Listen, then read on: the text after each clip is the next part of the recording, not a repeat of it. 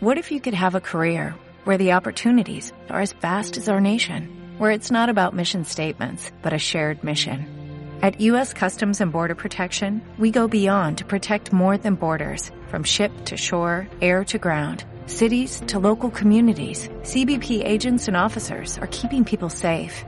Join U.S. Customs and Border Protection and go beyond for something far greater than yourself. Learn more at cbp.gov/careers. Hola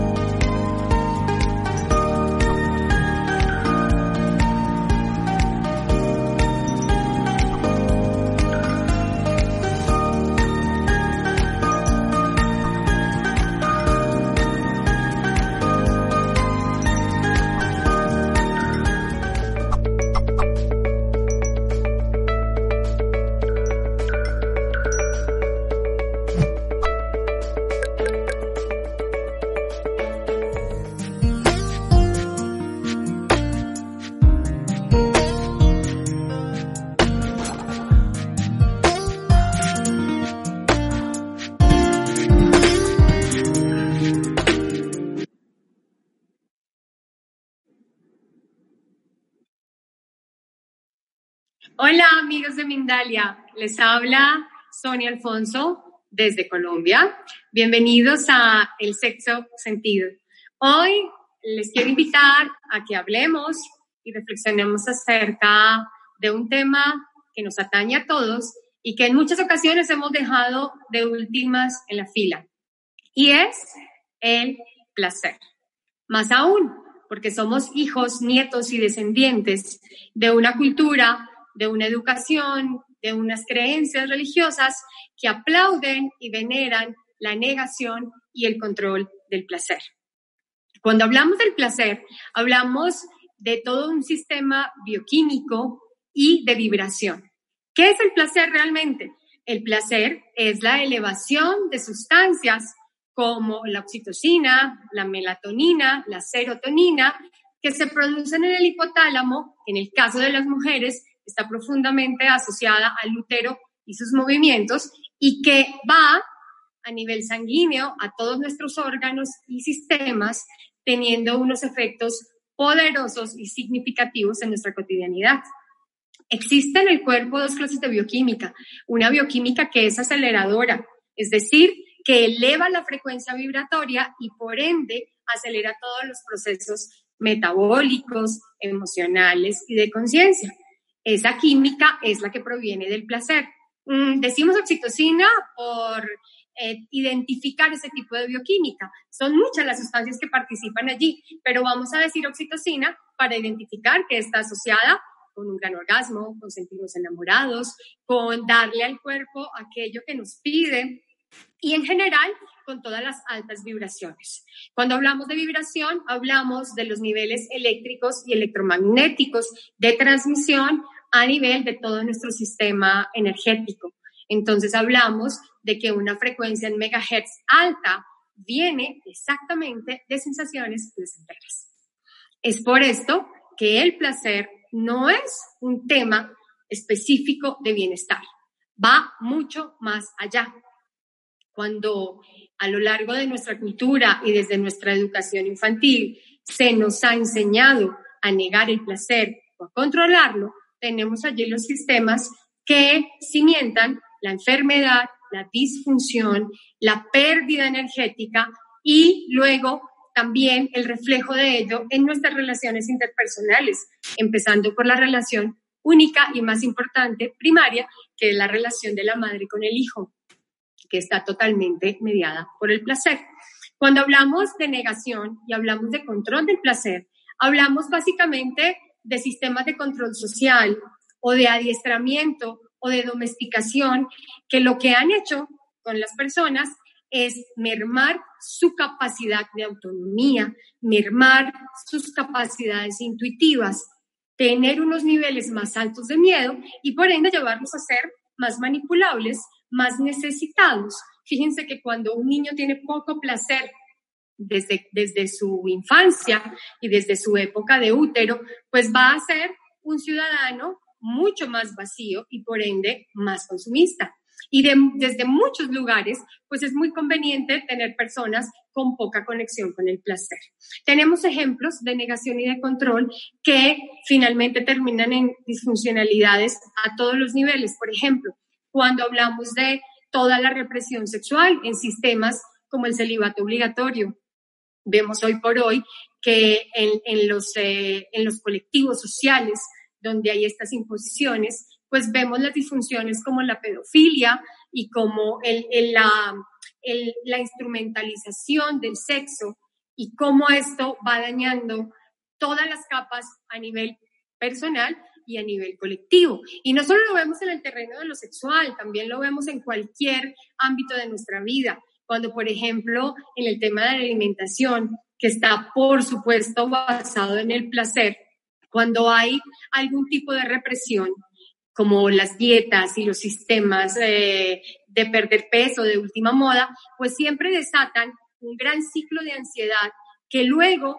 en, en, la medida en que el tiempo pasa, pues detonan una respuesta contraria donde ese, ese, ese, esa explosión de ansiedad pues termina eh, buscando el resultado contrario, ¿no? Entonces, este, este resultado pues va por encima de nuestra voluntad y nuestros deseos. Siempre que nosotros reprimimos o negamos el placer, entramos a un nivel de enfermedad. No se trata, y el placer no necesita de represión o regulación. El placer necesita simplemente conciencia. Finalmente, nada es bueno ni es malo. El placer sexual no es bueno, no es malo. No hay un lugar, no hay un sistema de creencias psicológico, médico, que nos pueda imponer reglas en el desarrollo de nuestra sexualidad. Nadie nos puede decir si acaso tener sexo con amor o sin amor o en determinadas circunstancias es lo que de verdad nos aprovecha o nos daña. El único rector del placer se llama la conciencia individual y la conciencia individual está asociada a nuestro nivel de intuición. Es decir, cuando nosotros estamos conectados con esas señales interiores que nos llevan a tomar una decisión acerca del placer, allí el placer siempre será beneficioso.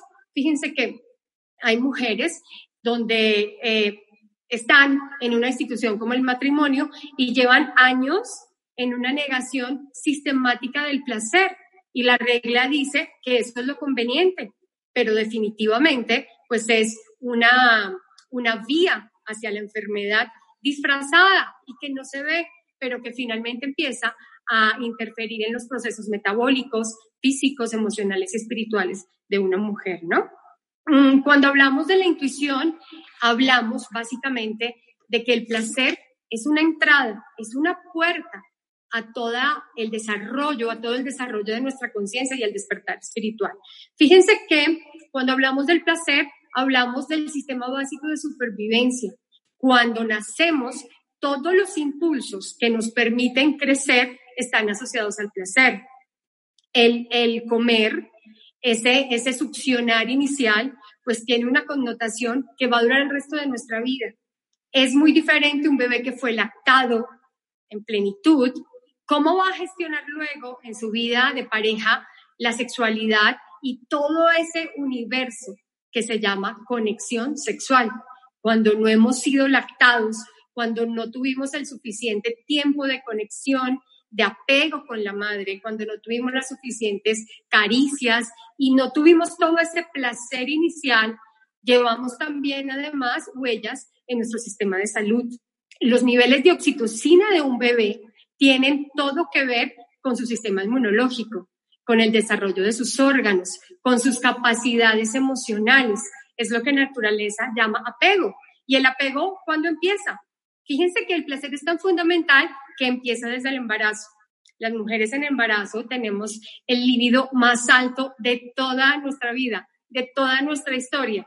Y la función biológica de ese líbido sexual alto es producir altísimas cantidades de oxitocina para que el feto tenga un desarrollo óptimo para que su desarrollo cerebral se dé en el máximo nivel.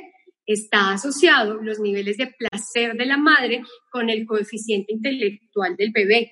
Eso es lo que está comprobado, pero terapéuticamente comprobamos que también está asociado con el coeficiente emocional. Es decir, los, los hijos eh, de mujeres que tienen alto contacto con el placer tendrán luego mucho más habilidades sociales y relacionales, alta autoestima, capacidad de llevar adelante una maternidad también basada en el apego. Y pues al mismo tiempo, cuando la madre no tiene esa conexión profunda con el placer, allí tenemos las semillas de muchas de las enfermedades que afronta el niño y luego cuando se vuelva adulto, al igual que todas las disfunciones emocionales y en su comportamiento. Podemos decir entonces que el placer es un escenario donde podemos prevenir cualquier tipo de enfermedad física o emocional a futuro. Somos las madres y nuestra conexión vital lo que le aporta salud, fortaleza y, por supuesto, una conexión sana con el placer a esa nueva vida. Podemos hablar de las mil formas en que estamos eh, cohesionados a nivel del placer no solo el vínculo madre e hijo, hay muchos niveles de relación que están cohesionados por el placer o no se dan. Cuando hablamos de las relaciones de pareja, el mejor eh, diagnóstico, el que nos aporta el pronóstico más eh, certero, es la conexión placentera que tiene la pareja.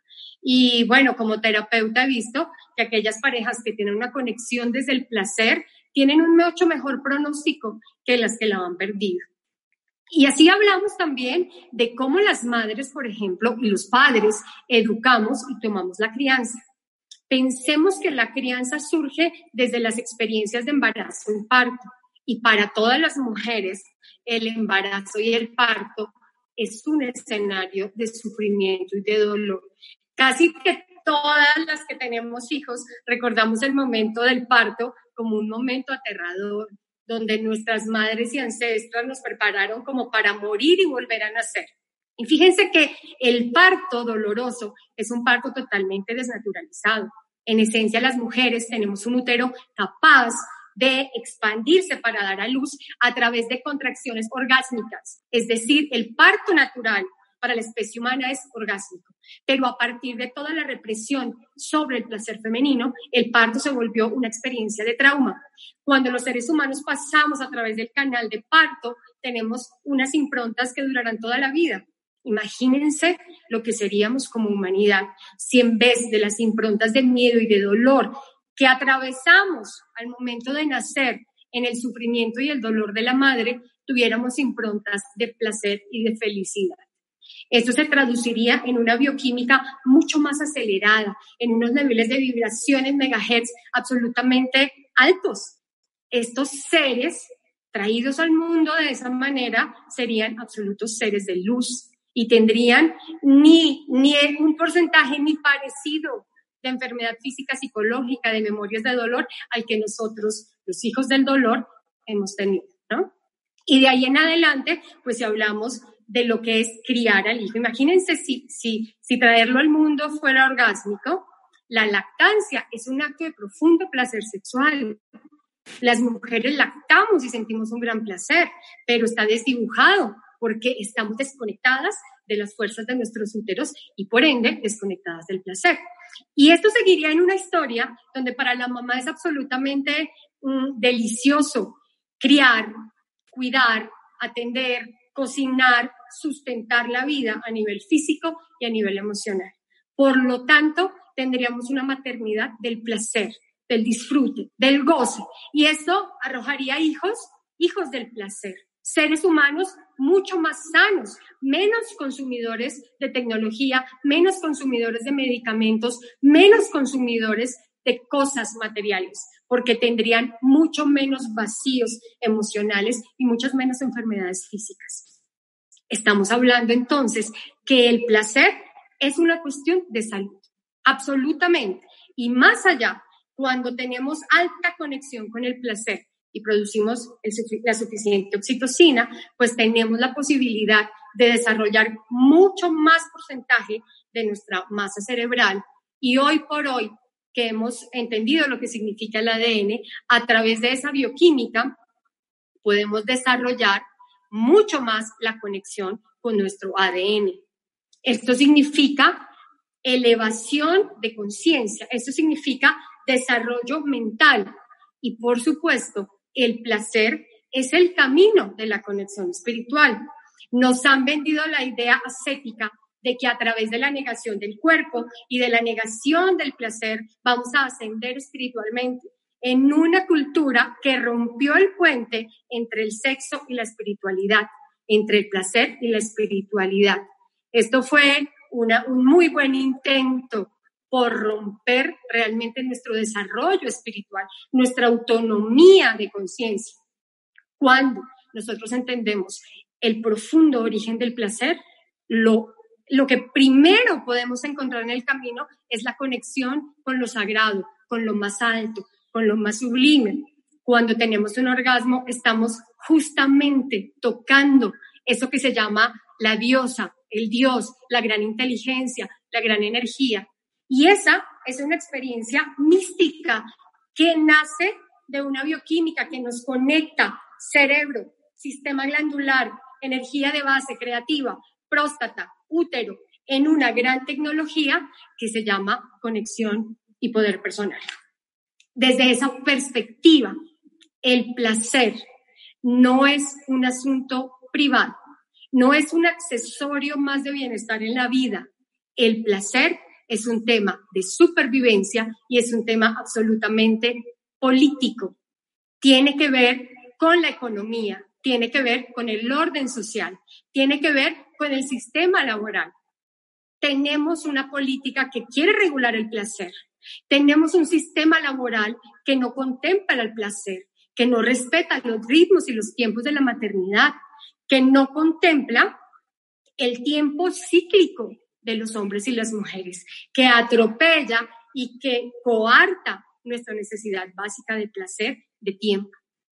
Entonces, si nosotros recordamos primero nuestro derecho al placer y recordamos que es un camino que nos regresa al poder personal de sanarnos a nosotros mismos, al poder personal de criar hijos sanos, al poder personal de entablar relaciones realmente duraderas y estables para la vida, podríamos nosotros, desde ese ejercicio consciente de nuestro placer personal, necesitamos, no solo podríamos, necesitamos trabajar conscientemente desde lo político, lo social, para transformar esos escenarios laborales, esos escenarios económicos que contemplen la economía del cuidado y dentro de la economía del cuidado, la ley natural, que es la ley del placer. Tenemos que repensar la educación, la moral, los sistemas de creencias, porque desde allí enfermamos desde muy niños a todo el colectivo humano. Y más allá de que esa, esa, esa fase política del placer vaya a escenarios de educación, a escenarios científicos, a escenarios de los medios de comunicación, necesitamos recordar que el despertar de conciencia de la humanidad no se dará sin la conexión del placer. No se dará mientras la energía sexual no sea considerada como una vía de desarrollo espiritual. Desde esa, de renunciar a nivel individual a esa necesidad de ser regulados exteriormente en nuestros deseos y en nuestro placer. Sobre todo las mujeres vivimos a lo largo de nuestra vida en unas, en unas cajas de reglas, unas impuestas exteriormente de manera contundente, otras implícitas son mandatos. Hoy por hoy los mandatos son también dirigidos a la promiscuidad, dirigidos al sexo sin amor, dirigidos a muchas cosas que también están impuestas. En uno o en otro sentido, la imposición solo causa desconexión y enfermedad. Recordemos que hombres y mujeres somos dueños de nuestro placer, autónomos en la decisión. Y por ejemplo, siempre cuento un caso que, que bueno, eh, lo he visto de muchas maneras en mis consultantes y es cuando una mujer, por ejemplo, hace todo este camino de sanar su útero, de elevar su conciencia, de elevar su femenino. Y entonces en ese camino de repente un día me dice alguien, bueno, estoy aquí en un escenario al lado de la playa, una noche muy eh, mágica y estoy aquí frente a un hombre que es mi jefe y obviamente me propone un sexo casual de una noche, sé que no va a pasar nada más y en todo este camino de conciencia sé que está mal, sé que está mal y, entonces no sé qué hacer, no quiero dañar todo mi proceso espiritual y de sanación por tener una noche de placer, sin amor, sin la regla convencional. Entonces yo le digo, bueno, tú eres una mujer de conciencia, y en el sistema de conciencia, la intuición siempre habla de dos maneras. Una, en el sentir emocional, combinado con lo que el cuerpo me transmite, que es un lenguaje absolutamente claro. Entonces, ella se lo preguntó, ella lo sintió y efectivamente la respuesta era sí, quería hacerlo. Y efectivamente lo hizo. Y pasó una noche fantástica de placer, diríamos de sexo casual, sin amor. Y fíjense lo que yo observé como terapeuta. La, la observación mía muy clara es que ella venía haciendo un duelo de un esposo donde había eh, unos esquemas de maltrato y, y, de relación tóxica que ella no había podido soltar durante todo el proceso. No lo había, no lo había soltado. En esa noche de sexo casual, prohibido o censurado, ella soltó por fin. Por fin pudo estar con un hombre aspiracional, que le recordó su valor y que le hizo ver ese rol tan tóxico en el que estaba. Fíjense que la sanación ocurre en muchos caminos. Así que no hay prohibiciones, no hay leyes sobre el placer de nadie. Es la conciencia el único camino. Hoy entonces nos, eh, el gran reto es decir, ¿cómo desarrollo esa conciencia? Bueno, es un círculo. En la medida en que más desarrolles placer, también crece la conciencia y viceversa. Todas las sabidurías tienen que empezar por el cuerpo. Todos los, los, grandes sentimientos elevados de la humanidad empiezan por el cuerpo. Cuando el bebé nace, él no entiende qué es el amor, pero tiene una noción clara cuando es tocado por su mamá, cuando siente el calor del pecho de su mamá. Y este es el primer escenario de conocimiento para todos nosotros. Así que el cuerpo es un maravilloso escenario de conocimiento espiritual, biológico, cósmico. Tenemos una gran restricción hacia él. Volver a encontrar el lenguaje corporal del placer es como ir por el campo y buscar muchos tesoros escondidos. Está a nuestro alcance. Dejemos de buscar afuera avales, métodos, eh, creencias, filosofías, religiones no necesitas nada de eso. Tienes que, tenemos todos como seres humanos que aprender a creer en nuestra propia tecnología interior. Y de esa manera vamos a encontrar en el placer una vía de sanación incomparable, una vía de sanación que está siempre ahí. Fíjense algo, algo maravilloso que nos habla de, de, lo, de lo sabio de esta tecnología. Para las mujeres, el clítoris, que es un órgano exclusivo del placer, porque él no tiene otra función biológica, es un órgano que no se deteriora con el paso del tiempo. Es un órgano que al contrario, en la medida en que las mujeres nos hacemos mayores, el tamaño del clítoris aumenta. Después de los 50 años tenemos clítoris más grandes y por ende también, si trabajamos en esa tecnología, sus conexiones nerviosas y su capacidad de producir energía sexual también aumenta con el paso de los años. Es decir, podemos llevar de la mano el crecimiento mental, espiritual y el placer físico. Es una gran mentira pensar que las personas mayores tienen que decrecer en su placer sexual o en cualquier tipo de placer. Esto simplemente es producto de una cultura desempoderadora de los seres humanos. Al contrario, cuando las personas son mayores pueden acceder a una mayor cantidad de placer que unido a los trabajos de conciencia, de sanación emocional y de, y de esa etapa de, de, del otoño de la vida, pues nos pueden llevar a experiencias maravillosas e increíbles. Entonces, el primer reto es liberarnos de toda una cultura y de toda una educación que lo que ha hecho es bloquear nuestra sabiduría natural.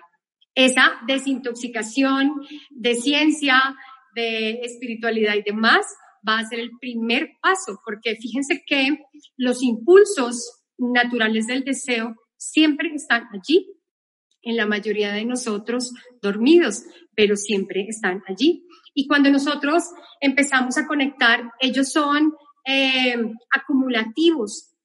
Entre más encuentras placer sexual, por ejemplo, que es mi observación en, mis consultantes, cuando una mujer conecta con su útero y con su placer, naturalmente empieza a cambiar su estilo de alimentación, abandona todos los sistemas restrictivos con la comida y por ende la bulimia, el sobrepeso, la anorexia empiezan a ser otra cosa.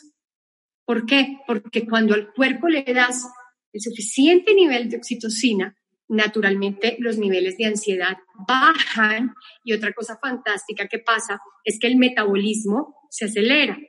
Tú puedes dejar de comer muchas cosas y puedes comer solo lechuga todos los días, pero si tienes altísimos niveles de cortisol, porque ese sistema te hace sentir ansiosa, triste, deprimida, pues el metabolismo está a cero. Y al contrario, cuando tienes una gran producción de cortisol, tu cuerpo se pone en modo alerta. Cuando el cuerpo está en modo alerta, es como si estuviera en guerra. Está siempre defensivo y está guardando todas las municiones que le das al 100% porque está en ese, en ese modo, ¿no? Así que no es nada inteligente eh, desconectar el placer. Mm, además de, activar el placer y activar sistemas de sabiduría natural frente a la alimentación, pues ocurren otras cosas, ¿no? También la intuición de las mujeres crece. También su capacidad de tener esa inteligencia emocional para gestionar su pareja, sus hijos, está mucho más alta desde el placer. O si no recuerden aquellos días en que usted ha disfrutado tanto a su hijo y lo ha pasado tan bien, usted se da cuenta que esa, esa relación funciona mejor en los efectos de autoridad, en los efectos de, de cotidianidad, de, de, ese, ese calor de familia. Y todo esto lo reflejamos no solo desde, desde nuestro núcleo familiar, sino lo vamos reflejando afuera una pareja con altos niveles de placer irradia kilómetros su, su entorno. Así que sería la forma en la que todos, sin un gran esfuerzo, porque realmente el camino más fácil es el placer, y eso está bien, eh, podríamos realmente ser sanadores y elevar nuestra conciencia y todos nuestros niveles eh, internos, ¿no? Mm, las próximas generaciones, y eso nosotros adultos lo criticamos, las próximas generaciones y los jóvenes de ahora no tienen la misma tolerancia a hacer cosas sin placer y sin sentido. Y nosotros los criticamos y les decimos que son facilistas, pero no crean, detrás de esa negación del sacrificio como vía para conseguir las cosas y para sobrevivir, hay luz. Y son generaciones más evolucionadas nosotros deberíamos escucharlos y realmente volver a nombrar el placer, esa brújula consciente en el ámbito de nuestro trabajo, en el ámbito de nuestros hábitos, de nuestras relaciones, ¿no? Entonces, bueno, esto es un tema que claramente nos, nos ocuparía muchísimo más tiempo, pero en este corto eh, espacio, pues he querido darles algunas pistas importantes y ahora pues eh, Gonzalo, creo que es hora de, escuchar las preguntas de nuestra audiencia. Así que, pues esperamos eh, que estén comunicados, todos atentos, y quisiera que entabláramos ese diálogo después de ver este video de Mindalia. En Mindalia.com puedes llegar a más y más personas en todo el mundo. Si quieres difundir tus talleres, promocionar tu libro o darte a conocer y llegar a millones de personas, envíanos un email a contacto arroba mindalia.com o llámanos por WhatsApp al más 34 644 721 050 y te ayudaremos a llevar tu mensaje al mundo.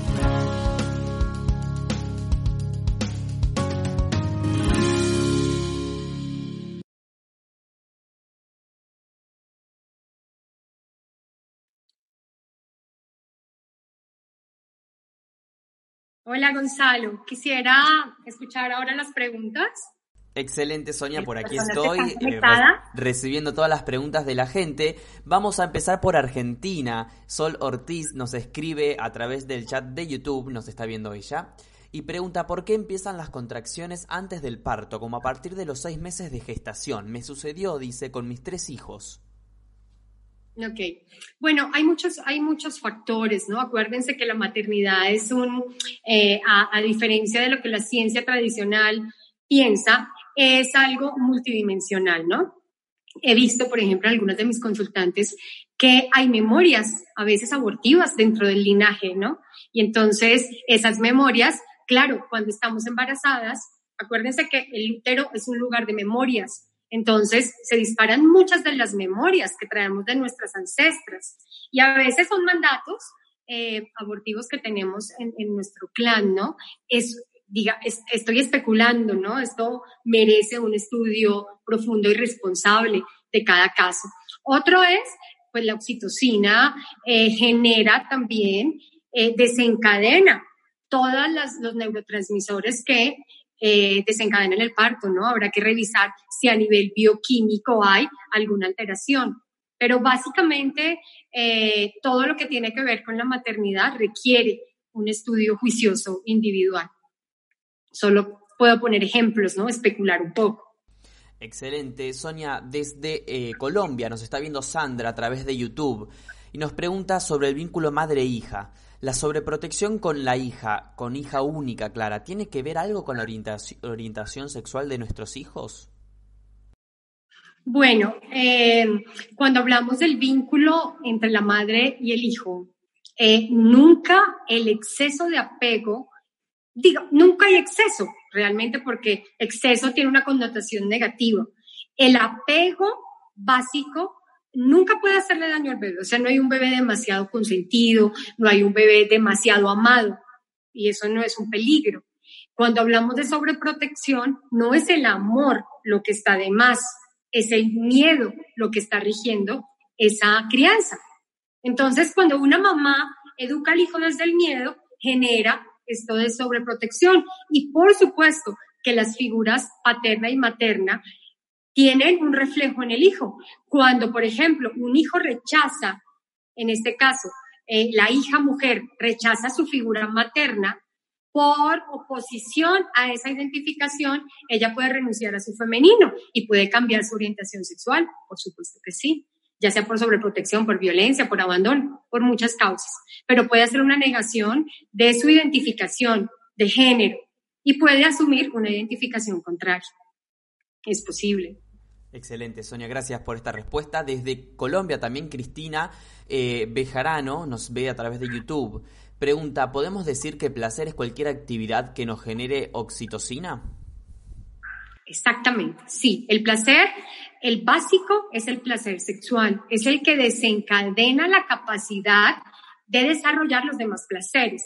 Por ejemplo, cuando las mujeres activamos el útero, el olfato se activa. Entonces podemos sentir muchísimo placer o rechazo a través del olfato. Las, todo el sistema de, glándulas eh, gustativas también se exacerba cuando tenemos eh, energía sexual. Todo lo que afuera te genere placer está clasificado como la ley de las mujeres, la ley de su bienestar. Sonia, desde Ecuador, Iván Narváez nos pregunta a través de YouTube, nos está viendo él. Si existe con la pareja una desconexión sexual, ¿es posible corregirla o realmente hay otros inconvenientes en pareja que provocan esta desconexión?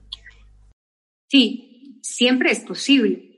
Acuérdate, Iván, que la energía sexual es la energía que te creó y como te creó, tiene la, la potestad de transformarte y de transformar a una pareja. El gran reto de la sexualidad es que es un escenario multidimensional, que no solo son temas físicos, fisiológicos, bioquímicos, que también son temas emocionales, que tienen que ver con la crianza, que también son memorias ancestrales, ¿no? Hay muchos clanes donde las mujeres tienen el mandato de no disfrutar y entonces no tienen orgasmos, no pueden conectar con el hombre. Otras, por esta historia de dolor, cerraron el canal vagina-corazón. Entonces no pueden entregarse realmente. Para una mujer, el placer es la entrega.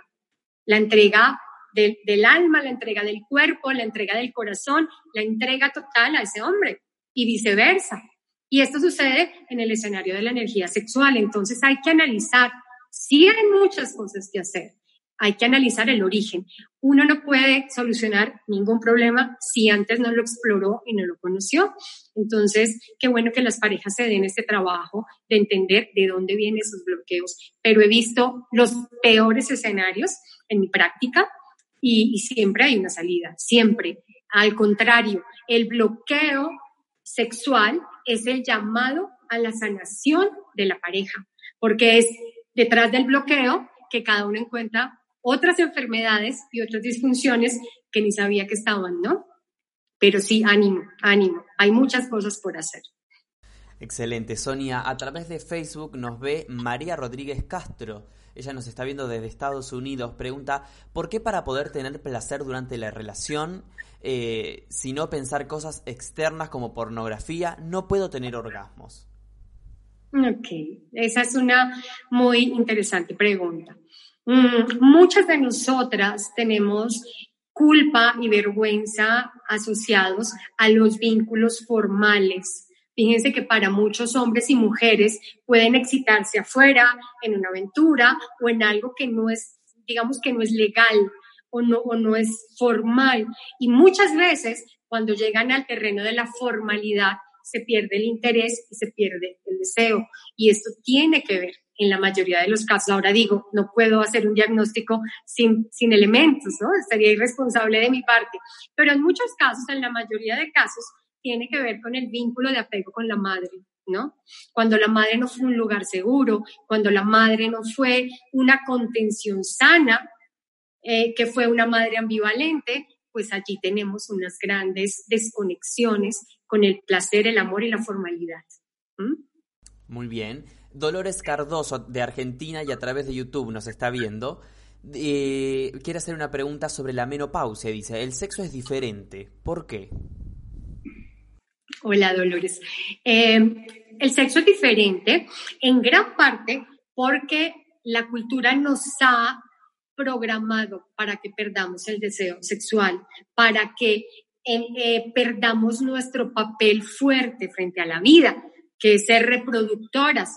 Por eso muchas mujeres cuando llegan a la menopausia cortan su cabello y pareciera que fuera un mandato social o de moda, quitarnos esto que es el símbolo de nuestra feminidad. Hay mucha desvalorización asociada a la menopausia. Por eso tenemos problemas de tiroides, descalcificación de los huesos y muchas otras dolencias que no son reales y no tenemos que vivirlas todas como un mandato. La sexualidad es distinta. En los arquetipos femeninos, la sexualidad después de la menopausia equivale a la sexualidad de la bruja. La bruja o la mujer chamánica es esa mujer mayor que ya no cuida a los hijos, sino que cuida de sí misma y la gran diferencia de la sexualidad de la chamana es que el sexo está vitalmente conectado a sus poderes espirituales a sus poderes de sanación. Es una sexualidad distinta, pero es una sexualidad más poderosa, muchísimo más poderosa. Las mujeres tenemos que resignificar nuestra menopausia como una época de gran poder sexual, donde la sexualidad ya no es reproductiva, sino es una sexualidad con un sentido amplio, expansivo. Y en eso pues te invito a que conectes con tu ciclo lunar y a que conectes con ese clítoris fantástico que tienes después de la menopausia.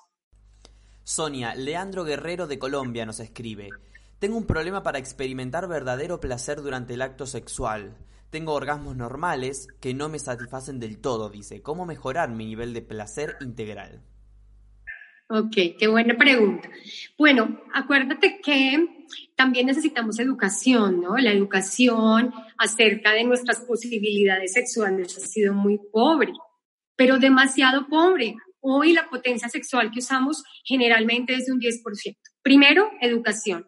Hay muchísima información. La información ya está al alcance de todos acerca de cómo poder encontrar esa tecnología en cada uno de nosotros. Y segundo, hay que resignificar la sexualidad como una vía de crecimiento personal. Hay que ponerle un lugar tan grande donde le invertamos dinero, tiempo, eh, educación y demás. Es también importante revisar y sanar tu historia afectiva. Es importante también ver algunas de tus condiciones físicas. Ahí pueden haber eh, buenas pistas, ¿no? Y pues en general es trabajar y enfocarte y llevar a tu sexualidad al siguiente nivel.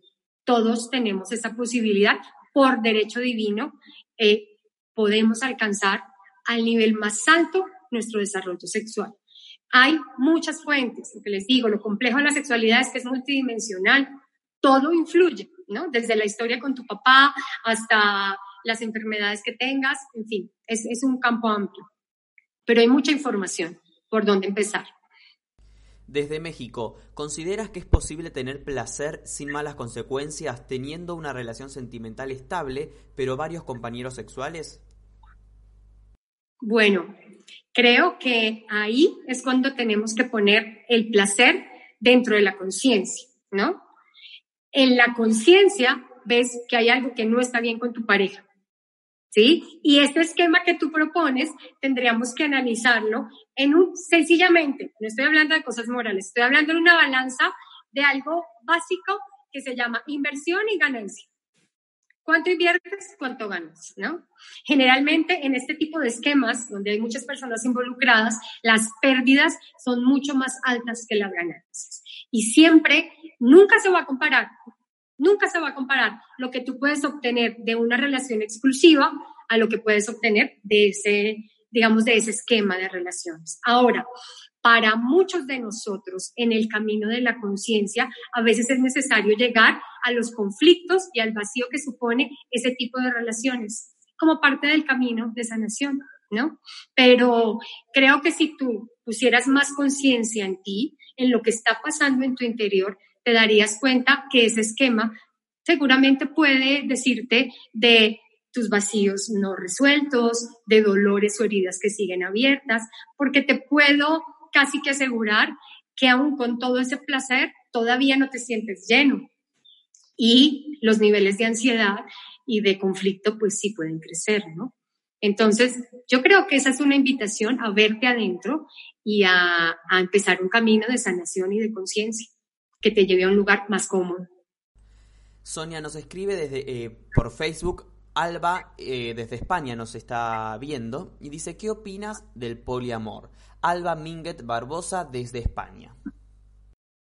Sí, el poliamor, digamos que es una etapa de exploración válida. Lo que te digo es que no hay algo que podamos decir que sea correcto o incorrecto. Creo que es una etapa de exploración que muchos necesitan para reafirmar su autoestima, para aprender técnicas sexuales, para muchas cosas.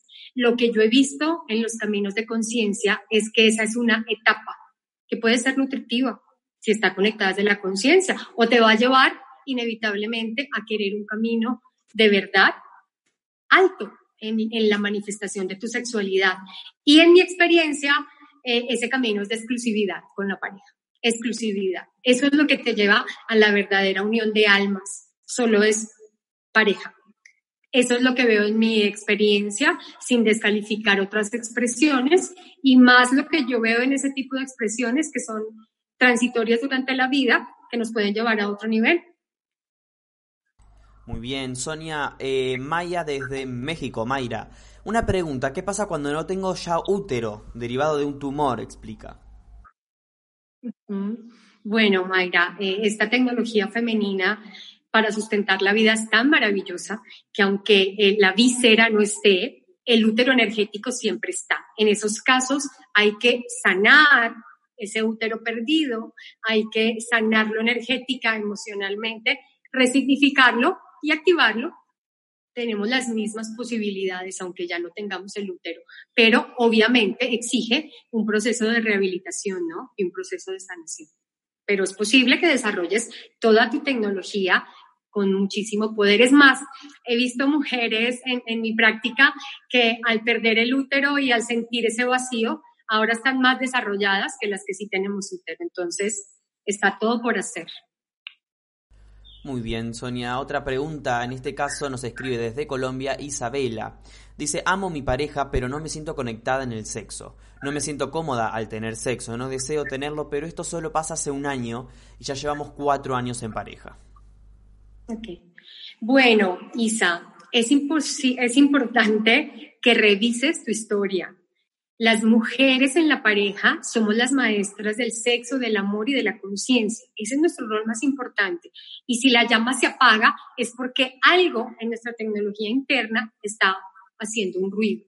Hay que ver cuál es ese ruido. Pero lo primero que tienes que hacer es empezar por ti. Es empezar a revisar qué pasó hace un año, es empezar a revisar tu árbol familiar, tus estados de salud, tu historia sexual, porque hay claramente un bloqueo y tiene que empezar por ti. Muy seguramente cuando tú entiendas lo que te pasa, cuando empieces a trabajar en activar tu útero y en sanarlo, te vas a dar cuenta que esa energía vuelve.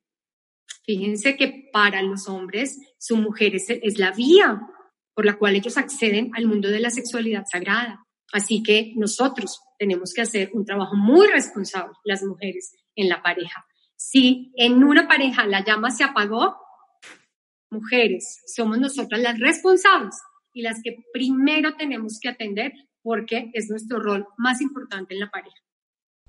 Sonia, eh, Cindirela desde México, ¿será posible tener, perdón, Karina desde México, Cindirela era el, usuario de YouTube, dice, ¿será posible tener una pareja sexual sin sentir vínculos afectivos? bueno, yo les digo mujeres, a todas las que nos están escuchando, esa es la trampa de nuestros días todas las que han jugado ese juego terminan perdiendo. Y les voy a decir por qué. Y es algo ni filosófico, ni moral, ni psicológico. Es algo absolutamente físico. La tecnología femenina es una tecnología diseñada para convertir la energía sexual básica en una tecnología más sofisticada, porque naturalmente desde nuestro chakra 2, que es el útero, hay un hay un meridiano que conecta nuestro chakra 4, que es donde gestionamos el sentimiento y más allá nos conecta a nuestra glándula pineal. Así que quieras o no quieras, cuando tú tienes una relación sexual sostenida con alguien, vas a llevarla al terreno del amor, aún sin quererlo. Esa es la trampa de todas. Así estamos hechas las mujeres y por eso somos seres tecnológicos, porque esa alquimia ya está en nosotros sin ningún esfuerzo, ¿no? Es una trampa, te vas a enamorar, te lo prometo.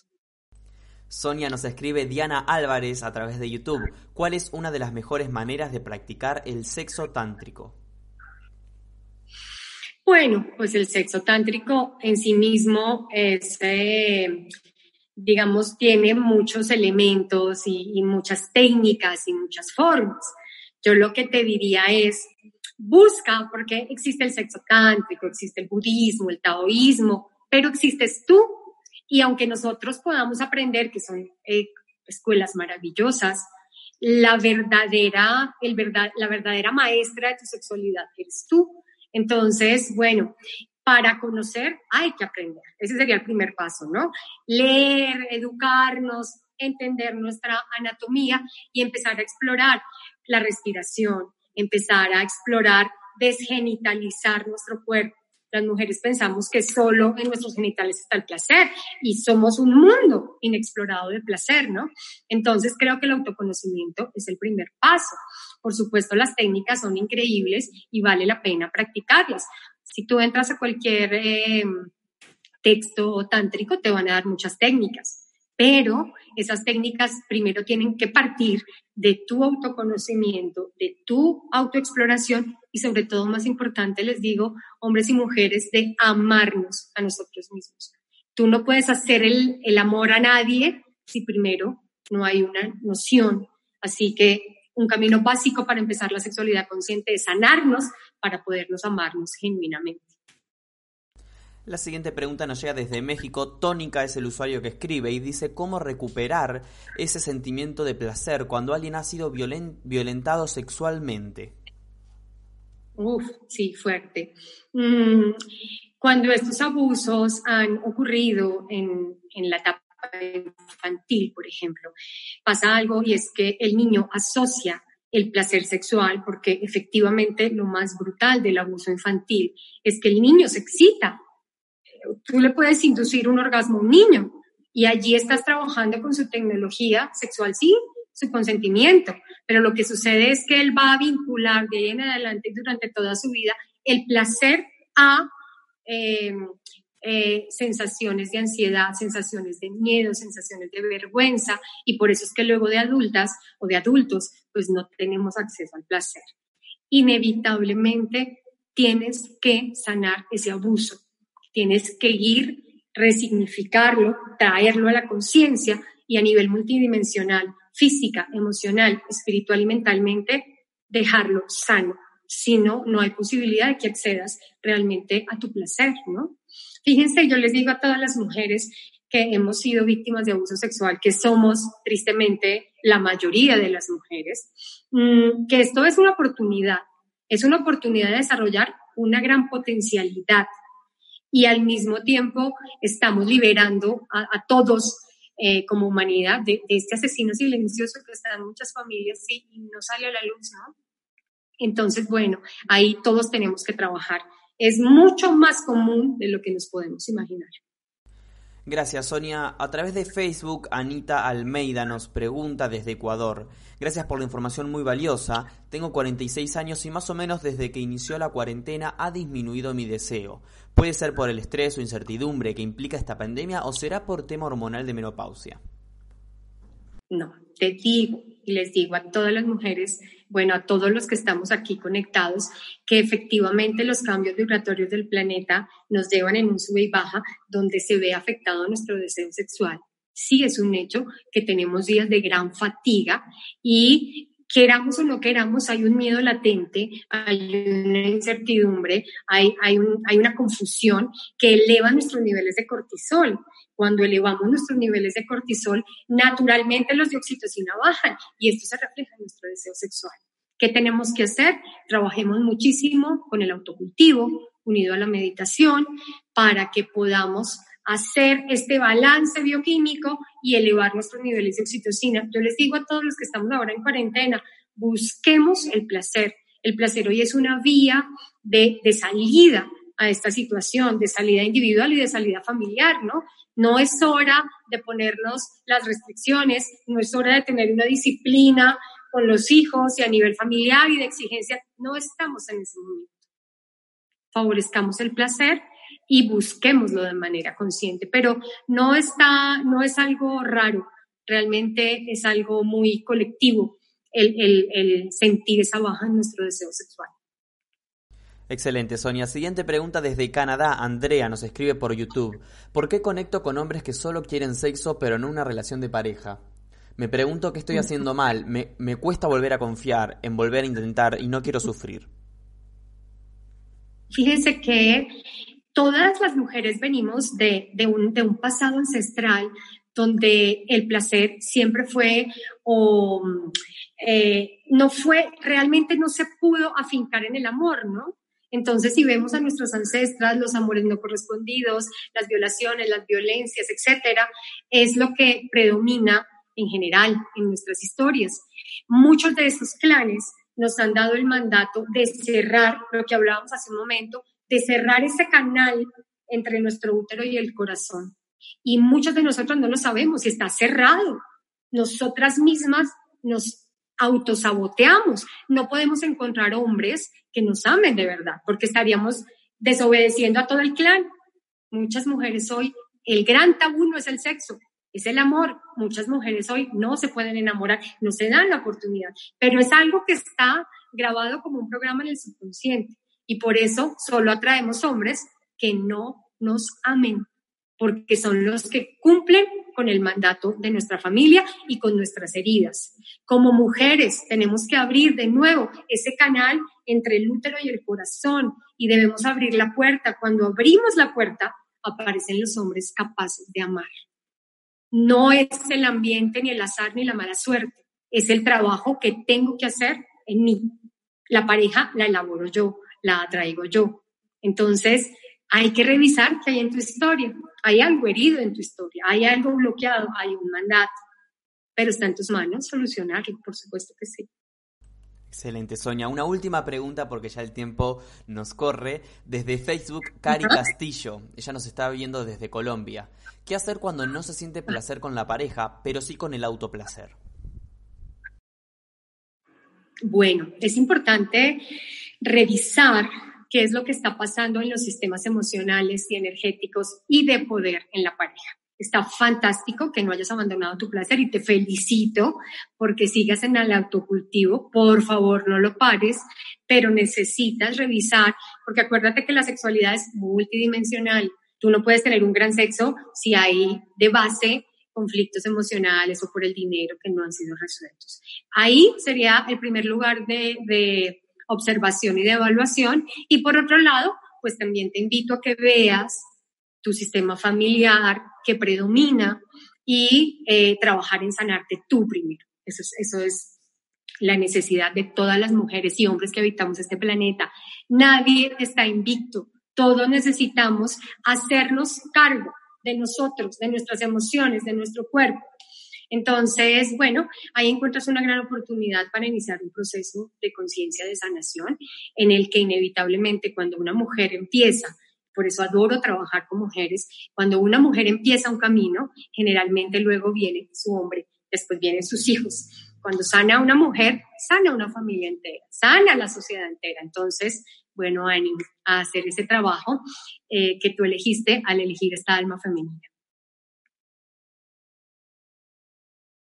Bueno, mm, creo que el tiempo se nos ha acabado y son tantas las cosas por decir y por contar, que espero amigos y audiencia del sexo sentido, que nos podamos ver pronto.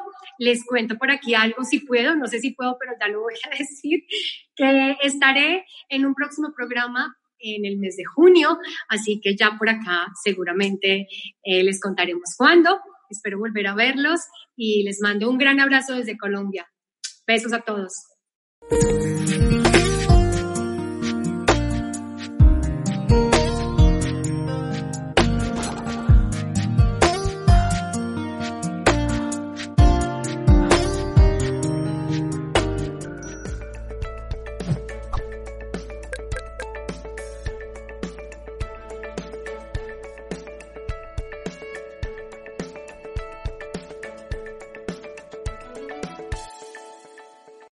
You drive a vehicle so reliable it's backed by a 10-year, 100,000-mile limited warranty, you stop thinking about what you can't do and start doing what you never thought possible. Visit your local Kia dealer today to see what you're capable of in a vehicle that inspires confidence around every corner. Kia, movement that inspires. Call 800-333-4KIA for details. Always drive safely. Limited inventory available. Warranties include 10-year 100,000 mile powertrain and 5-year 60,000 mile basic. Warranties are limited. See retailer for details.